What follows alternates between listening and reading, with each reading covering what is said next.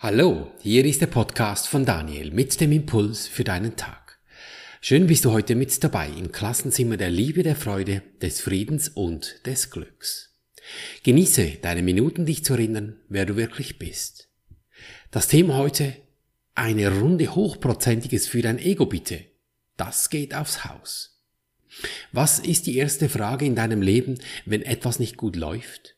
Wenn eine Beziehung auf der Kippe steht, wenn die Gesundheit gerade streikt oder wenn das Geld nicht reicht, es ist die. Wohin kann ich mich um Schutz wenden? Das ist die alles dominierende Frage. Wie schaffe ich es, dass ich nicht vereinsame, körperliche Schmerzen endlich aufhören oder nicht elendiglich verhungere? Ha, triviale Frage, ist doch logisch, magst im ersten Moment vielleicht sagen. Klar, weil du dich gewohnt bist, sofort loszurennen und die Probleme umgehend zu lösen. Vielleicht hast du noch eine Sondereigenschaft des Blockiertseins auf Lager. Wenn es gar heftig wird, bleibst du erstmal auf dem Sofa liegen als Couch Potato, weil du so geschockt bist. Doch irgendwann kommt der Moment. Jetzt muss eine Lösung her. Weil wenn du es nicht tust, wer soll es dann tun? Nichts wird einem geschenkt hier. Ja, hat man dir ja eingetrichtert. Zuerst die Arbeit, dann das Vergnügen und so. Was haben die sich geirrt, die das gesagt haben? Darauf reingefallen, dass das jämmerliche etwas an Informationen, welche sie über ihre fünf Sinne erhalten, dass dies das alleinige wäre, was das Leben hier bestimmen würde. Und dass sie mit ihren Lösungen dann schon dafür sorgen würden, dass Problem, Probleme hier endlich gelöst würden.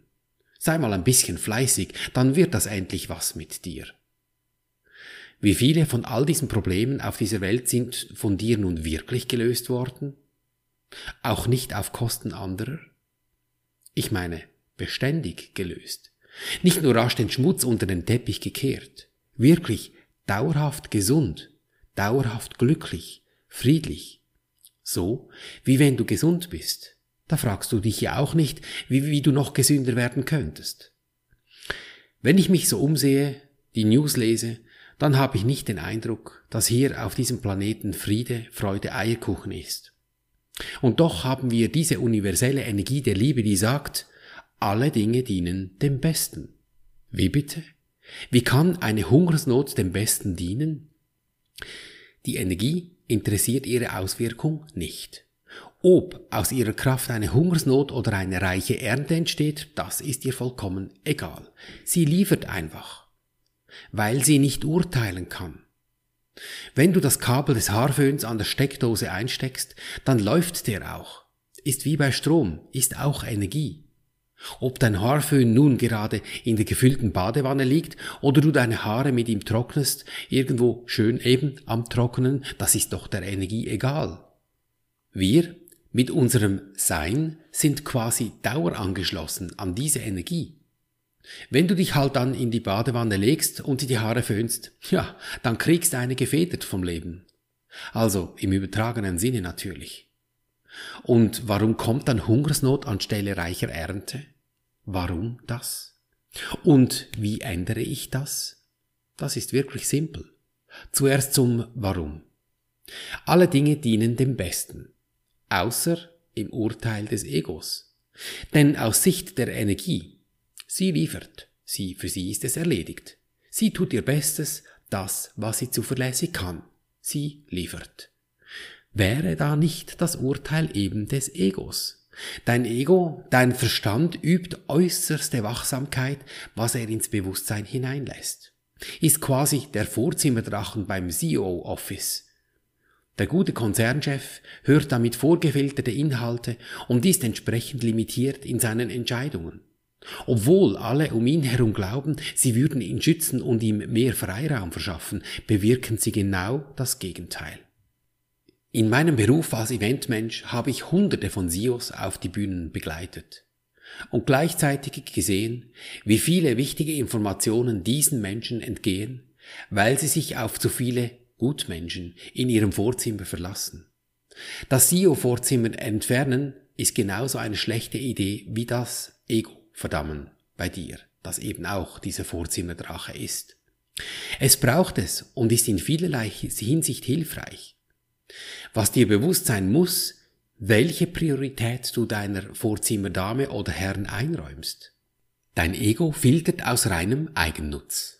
Und das ist nicht die Art und Weise, wie ein ausgeglichener Geist zusammengehalten wird.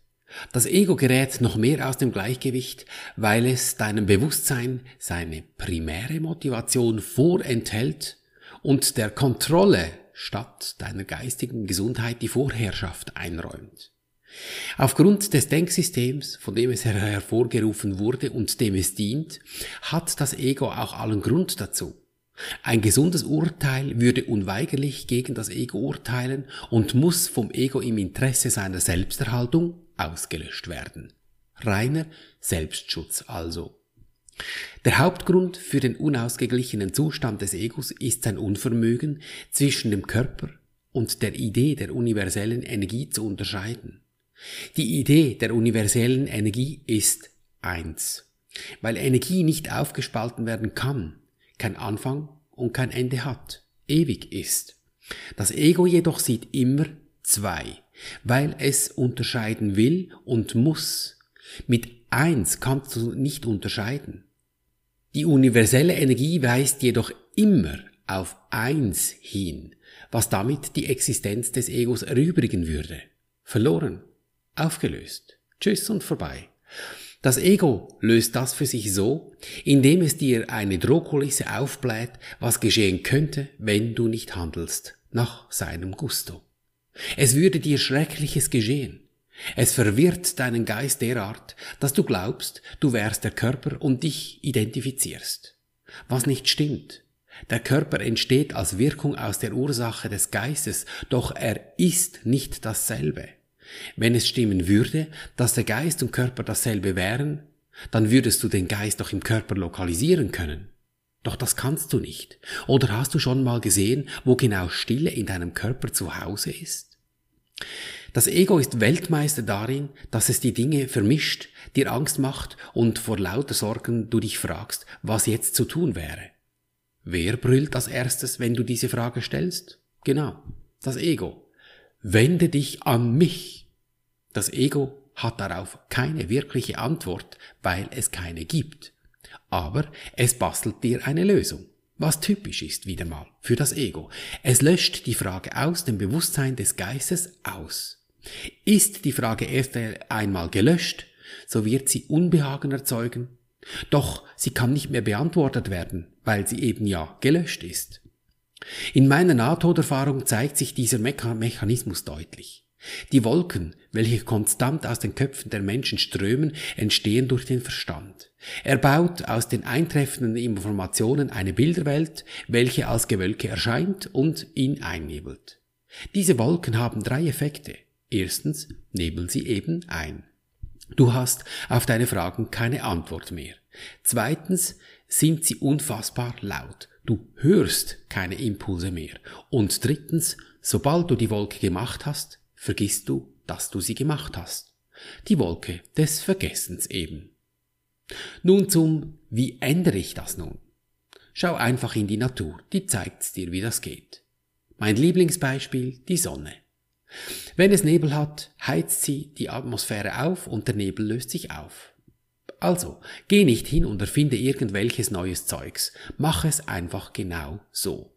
Deine Atmosphäre aufheizen, deine Stimmung hoch, egal wie. Du weißt ja jetzt, aus was du bestehst, aus dieser einen Energie. Deinem Ego sagst du fein gute Nacht und legst dieses Brüllkind einfach mal schlafen. Und wenn dieser Schreihals weiter kreischen sollte in seinem Bettchen, ja, dann gibst du ihm halt einen ordentlichen Schluck. Ja, so richtig hochprozentiges. Nein, nicht Alkohol. Hochprozentiges für das Ego ist Dankbarkeit. Und zwar eine volle Dosis 100 Prozent, nicht so ein dünnes 40-prozentiges Wässerchen. Dein Sinn und Zweck ist, diese Welt durch dein ganzes glückliches, friedliches Sein zu sehen. Kommst du deiner Funktion nach, wirst du und die Welt gesegnet. Niemand verliert, nichts wird irgendjemandem weggenommen. Alle gewinnen durch deine vollständige bereinigte Sicht, dass alles bereits heil und ganz ist Es bedeutet das Ende des Opferns, weil es jedem alles gibt, was ihm zusteht. Und alle, du und alle hier haben ein Anrecht darauf, weil es unser Geburtsrecht ist. Es gibt keinen anderen Weg, auf welchem die Idee des Opferseins aus diesem Denksystem des Egos befreit werden kann. Es ist ein Problem, also braucht es nur eine Lösung. Für jede andere Sicht auf die Dinge werde ich bezahlen. Oft nicht einmal ahnen, warum ich jetzt gerade wieder bezahlt habe. Als Resultat werde ich immer Verlust haben. Sehe ich die Dinge als ganz, heil, friedlich, glücklich, wird diese Ganzheit im Bewusstsein wiederhergestellt. Sehe ich die Dinge als ganz, dann kann ich gar keine Forderung stellen. Wie beim Fensterputzen. Wenn die Scheiben sauber sind, dann geht es nicht noch sauberer. Wenn ich die Welt ganz fühle, empfinde, dann sehe ich das so. Mehr als heil, gesund und ganz geht einfach nicht. Und nur dafür habe ich zu sorgen. Das ist meine Aufgabe und das übe ich jeden Tag, jeden Augenblick. Machst du auch mit? Hast du vielleicht gerade einen Schmutzfleck in deinem Leben gesichtet, der so eine ordentliche Dosis 100% Dankbarkeit gebrauchen könnte? Und hey, diese Runde, die geht aufs Haus. Also komm, leg los. Damit du üben kannst, spreche ich für dich diese vier Schritte. Nimm nun so ein Schmutzfink da vor dich hin, der dich da stört in deinem Leben, und geh zum ersten Schritt. Mach dir bewusst. Ich danke dir, Universum, dass du mich gehört hast. Ich wusste, dass du mich allzeit hörst. Im Sinne von, hm, interessant, was habe ich mir da wieder erschaffen? Geh zum zweiten Schritt und übernimm die Verantwortung. Ist es das, was ich sehen möchte? Will ich das? Das Gute bei diesen Menschen, das lassen wir laufen, das ist ja klar. Das Schwierige, das nehmen wir uns jetzt zur Brust dort, wo das Herz ist und gehen in den dritten Schritt und sprechen zu diesem Wesen. Es ist ein Geistwesen, so wie du auch, daher benutze ich gerne den Namen Engel. Lieber Engel, Name, Friede und Freude biete ich dir an, damit ich in Frieden und Freude leben kann dann lausche einen Moment und halte inne, was über deine Intuition kommt, was dieses Wesen da vor dir zu macht, weil du hast ihm etwas Gutes angeboten und es kommt ja von einer schwierigen Situation, also wird wohl die Stimmung wohl etwas heller und schöner sein bei dir, wenn du das erblickst.